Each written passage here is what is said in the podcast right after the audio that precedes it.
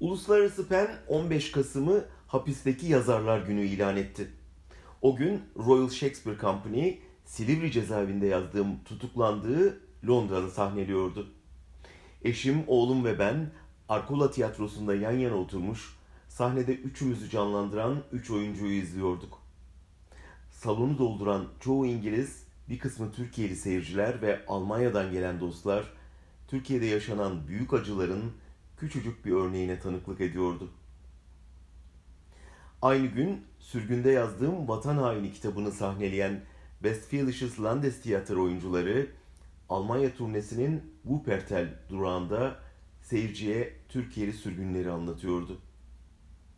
Yine aynı gün Ahmet Altan Silivri'deki hücresinde yeni kitabı üzerinde çalışıyordu. Altan 3 yıllık tutukluluğun ardından önceki hafta serbest bırakılmış, evinde 8 gün kaldıktan sonra yeniden kapısını çalan polislerce tekrar tutuklanıp aynı hücreye geri götürülmüştü.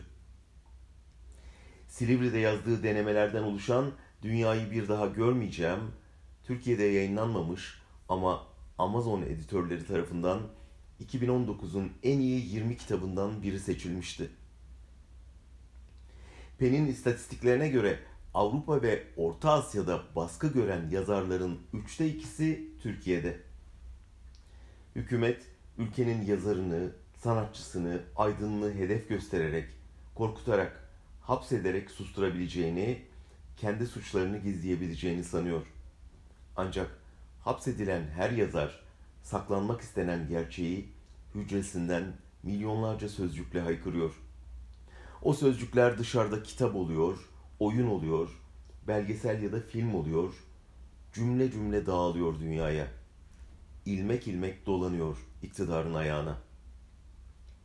Yazara baskı arttıkça dünya daha çok kulak kabartıyor hücreden yükselen sese. Bugün nasıl Gulag zulmünü Soljenitsin'den, Cezayir zindanlarını Cervantes'ten, Sibirya sürgününü Dostoyevski'den biliyorsak, yarın insanlık Erdoğan devrinin kalanlığını da Silivri'de yazılan kitaplarla, oyunlarla, filmlerle hatırlayacak. Sanatın siyaset karşısındaki gücü bu. Yazarın cevabı, yazının intikamı.